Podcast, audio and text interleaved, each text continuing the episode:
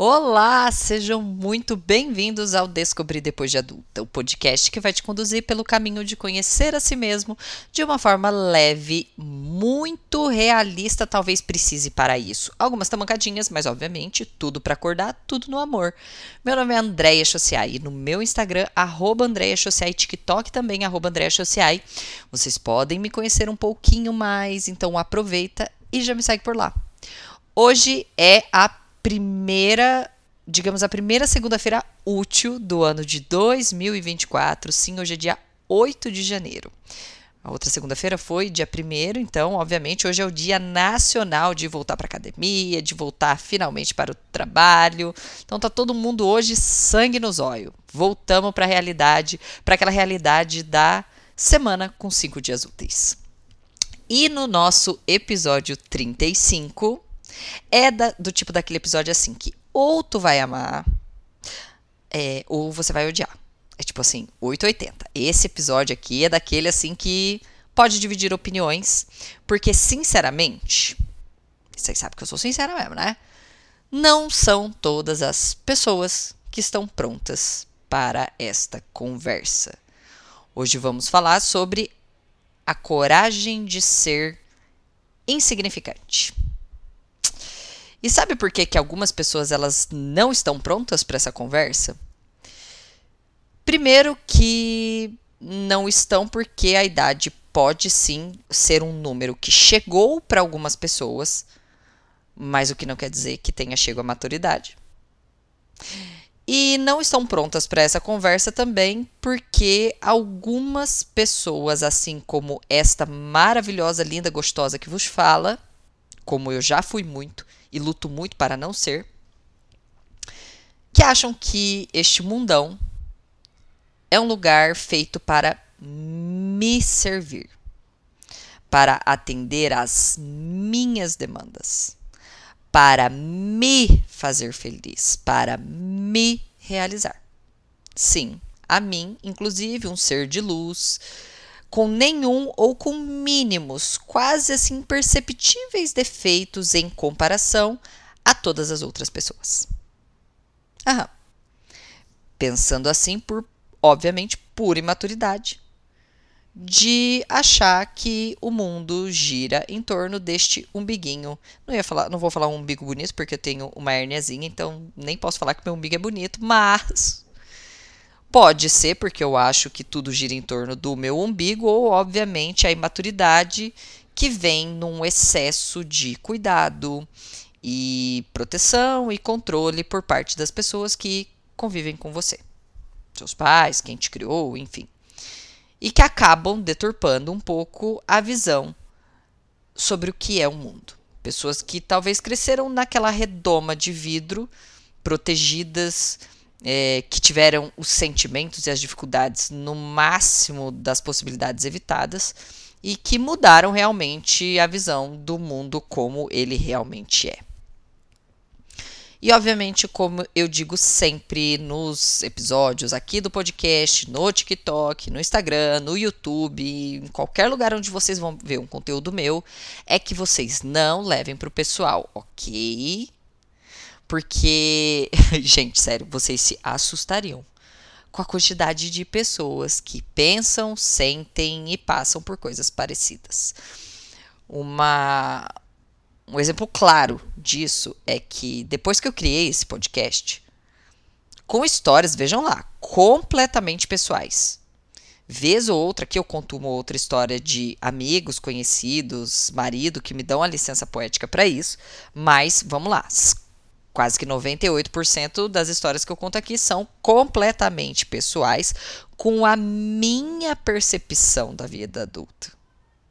E eis que eu recebo uma cacetada de mensagens de pessoas que ou pensam igual a mim, que passaram por histórias muito semelhantes, que parece que eu estou narrando e contando sobre as, a, as vidas delas.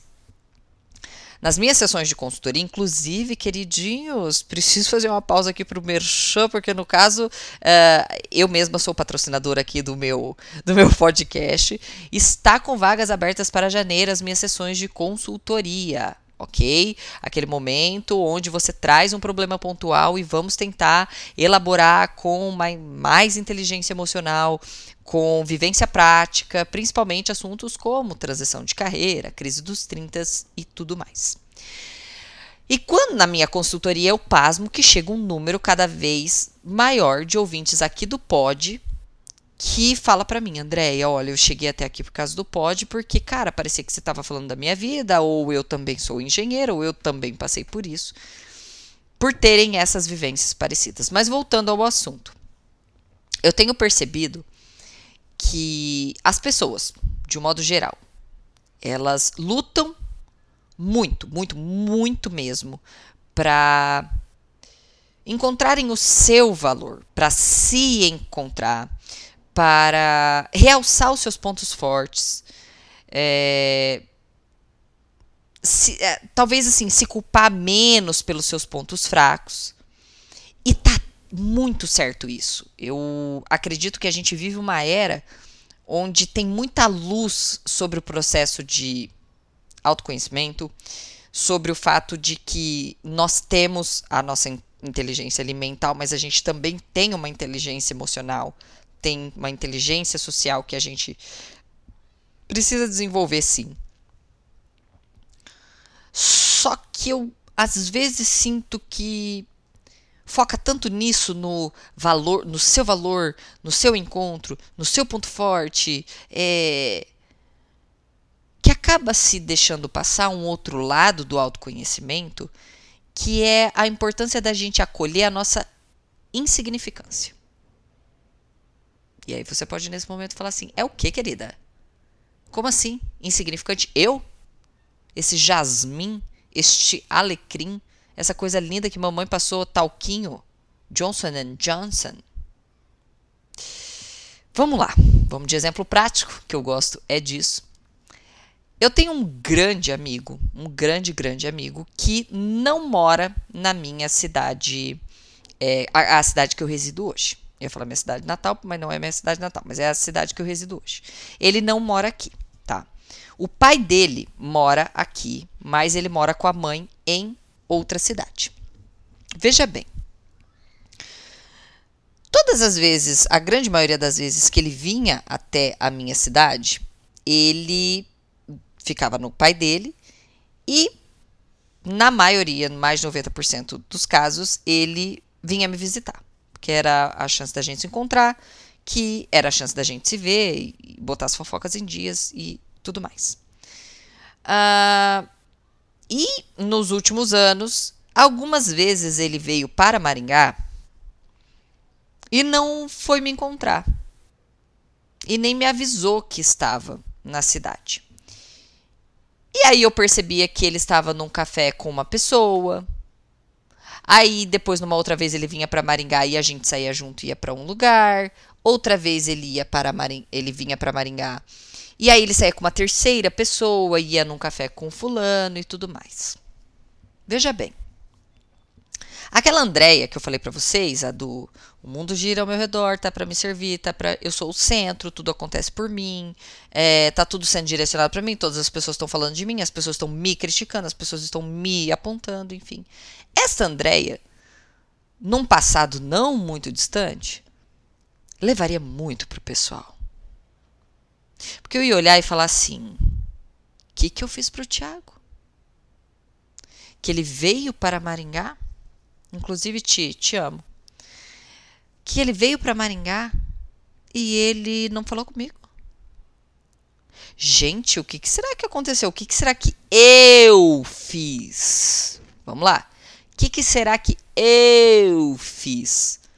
Porque ele tá tomando café com a fulana hoje e não me chamou. E não me cogitou. E aí, aquele, aquela pausa para reflexão, para você pensar. Quantos de vocês estão pensando isso também? De um amigo que decidiu chamar um outro amigo para tomar um café. Mas aí eu pensava, não, mas ele está na minha cidade, ou seja, ele veio para me ver. Mas o meu amigo também tem outros amigos. Ele também conhece outras pessoas que podem ser daqui de Maringá também. E aí você se dá conta e começa, eu comecei ali no meu processo de mais maturidade, de não ficar rodando tudo em volta do meu, do meu umbigo, que não precisava eu ter feito algo. Que ele não tem uma raiva ou está me ignorando. Mas que em alguns casos eu, Andréia, não tenho significado, não tenho importância naquele encontro. Que o meu amigo vem para cá, encontra uma outra amiga e leva para um café porque essa amiga está precisando desabafar, está precisando ter um momento com ele e eu não sou amiga dessa pessoa. Então não tem muito sentido, não tem muito significado eu estar ali.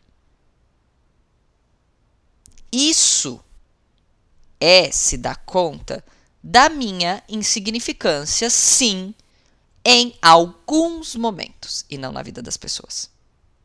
Que eu acho que existe uma confusão aí muito grande em relação a isso. Vamos de outro exemplo. Um exemplo muito comum que chega na consultoria e toda vez que eu abro caixinha de pergunta. Pessoas que questionam, trazem alguns levantamentos, alguns apontamentos do tipo assim: Olha, eu tô pô, muito. O, que, que eu faço quando eu tô numa empresa onde eu sei muito mais do que o meu patrão, que eu sei muito mais do que o meu líder, e eu vejo ele tocando o negócio dele de forma errada? Que eu tocaria de forma melhor, mas eu não sei como falar isso para ele. Veja, eu estou num trabalho onde a pessoa que me lidera, ela sabe muito menos do que eu. E aí eu estou vendo ele liderar de uma forma errada e como que eu falo isso para ele. E aí calma que sim, sim, Existem pessoas ruins em cargos bons, mas calma lá, calma, calma, calma, calma, calma. Voltemos ao início. Deixa eu explicar um pouquinho para vocês a visão do empreendedor. Quando uma pessoa ela resolve empreender algo, esse empreender vai muito além da parte técnica daquele negócio. Então, se eu, Andréia, resolver abrir um empreendimento para vender velas, veja, o meu negócio não será somente sobre velas. Aliás, eu posso dizer para vocês que será muito pouco sobre velas será sobre marketing e como fazer um bom marketing para vender mais essas velas. Será além da produção das velas, como eu farei a logística destas velas. Será como eu farei a, a compra dos meus insumos dessas velas. Será sobre os contadores que vão cuidar dos impostos, que vão cuidar do meu capital de giro. Será das pessoas que farão a cobrança. E será também em grande parte da resiliência deste empreendedor que nos primeiros anos vão vai ter pouco ou nenhum lucro, visando apenas o crescimento daquele sonho que ele tem e é o negócio dele. Então, quando eu falo de um empreendedor, eu estou falando de uma pessoa que tem diariamente desafios que vão muito além da parte técnica. Mas um excelente empreendedor, então essa é a visão do empreendedor, mas a gente tem assim o excelente empreendedor. O excelente empreendedor é aquele que vai gastar o que for necessário para contratar alguém que é melhor do que ele. Porque veja, eu como empreendedora, talvez eu comecei o meu negócio fazendo velas. Porque eu fazia ali handmade, eu mesmo fazia as velas e tudo mais, o pessoal gostava muito das minhas velas e eu resolvo empreender. Quando eu resolvo empreender, eu não sou mais uma fabricante, não sou a Andréia que faz velas, eu sou uma empreendedora. Então as minhas decisões no dia, elas vão girar muito mais em torno do empreendimento, do negócio, do que basicamente sobre as velas. Mas eu, quando sou uma excelente empresária empreendedora, o que, que eu vou fazer? Contratar a melhor pessoa que faz vela possível, porque eu sei que aquilo é o coração do meu negócio e que eu não podendo estar diretamente no coração, eu quero alguém muito ou até mais capaz do que eu para fazer a vela. Mas quem é a pessoa que teve a coragem de abrir o negócio? Quem foi a pessoa que passou pelos momentos de tirar o seu para pagar os seus funcionários? Quem é que diariamente está tomando decisões dificílimas de tocar um negócio? Então, sim, você pode saber mais do que ele tecnicamente. Mas será que você tem a coragem suficiente? Será que você tem, na, na real, assim, vamos falar do português bem, bem claro, tá? O dinheiro para isso? Entenda, nada do que eu estou falando aqui, nada disso é uma forma de ah, de te diminuir, de te desanimar. Não é que a pessoa chega aqui, ela tá ah, completamente errada, então assim, ó, cala sua boca porque ele tem a coragem de ser empreendedor e você sabe mais e você não pode opinar. Mas como adultos, e esse é um podcast onde eu falo para adultos, a gente tem que sim entender o nosso valor. Tem. Tem sim, porque ninguém vai ver pela gente.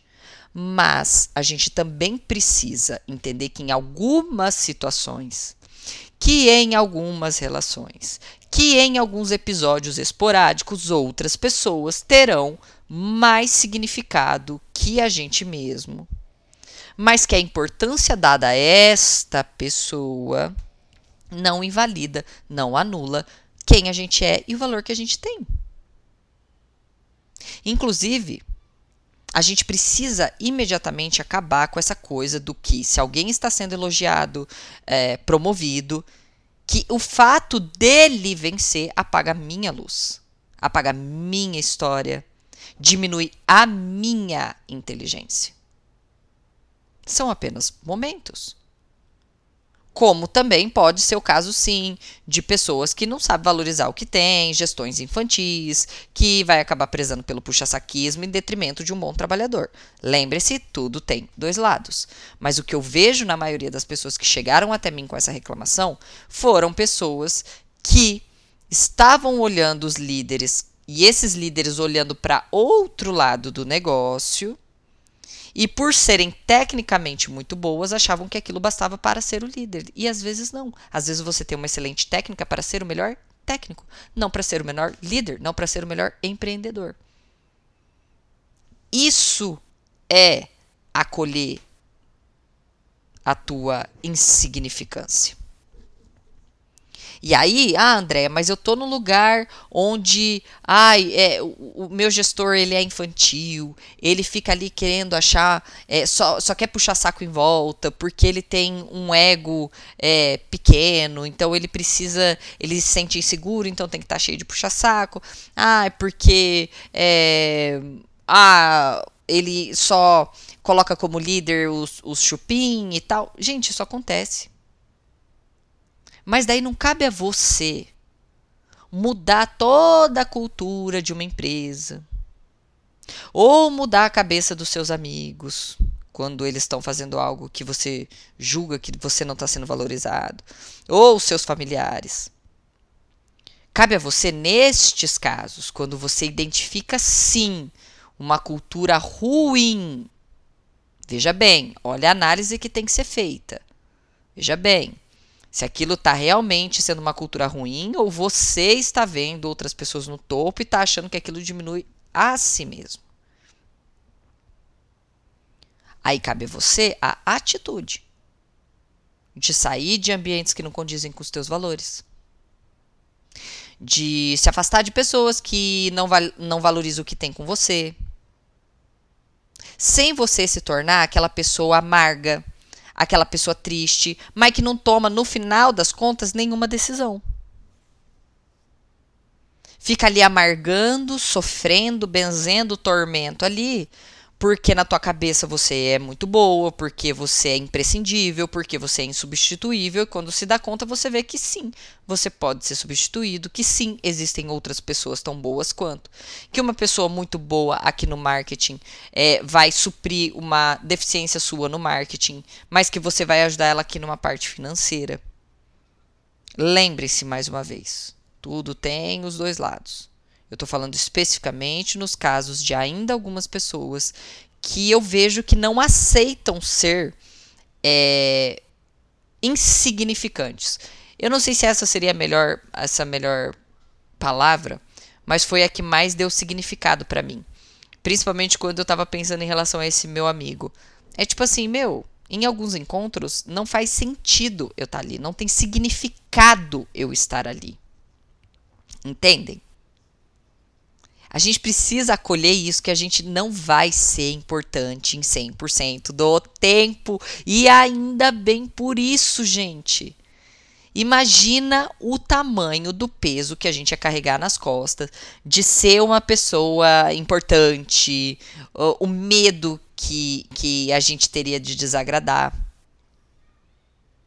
Talvez, inclusive, seja essa essa falta de você entender que em alguns casos, em algumas situações, em alguns momentos, você talvez não tenha tanta importância ali, não faça tanta significado você tá ali, que te impede de agir. Quando ai, o medo do que vão pensar é tão grande que te trava. E na verdade, não estão nem reparando em você. Não estou nem te vendo. Porque naquele momento não faz sentido, não tem importância, não tem significado. Que talvez você seja na vida de uma pessoa, uma pessoa extremamente importante no que diz respeito à amizade, mas que na hora que ela quiser estar com outros amigos que têm uma outra importância e relevância, talvez você não caiba estar ali.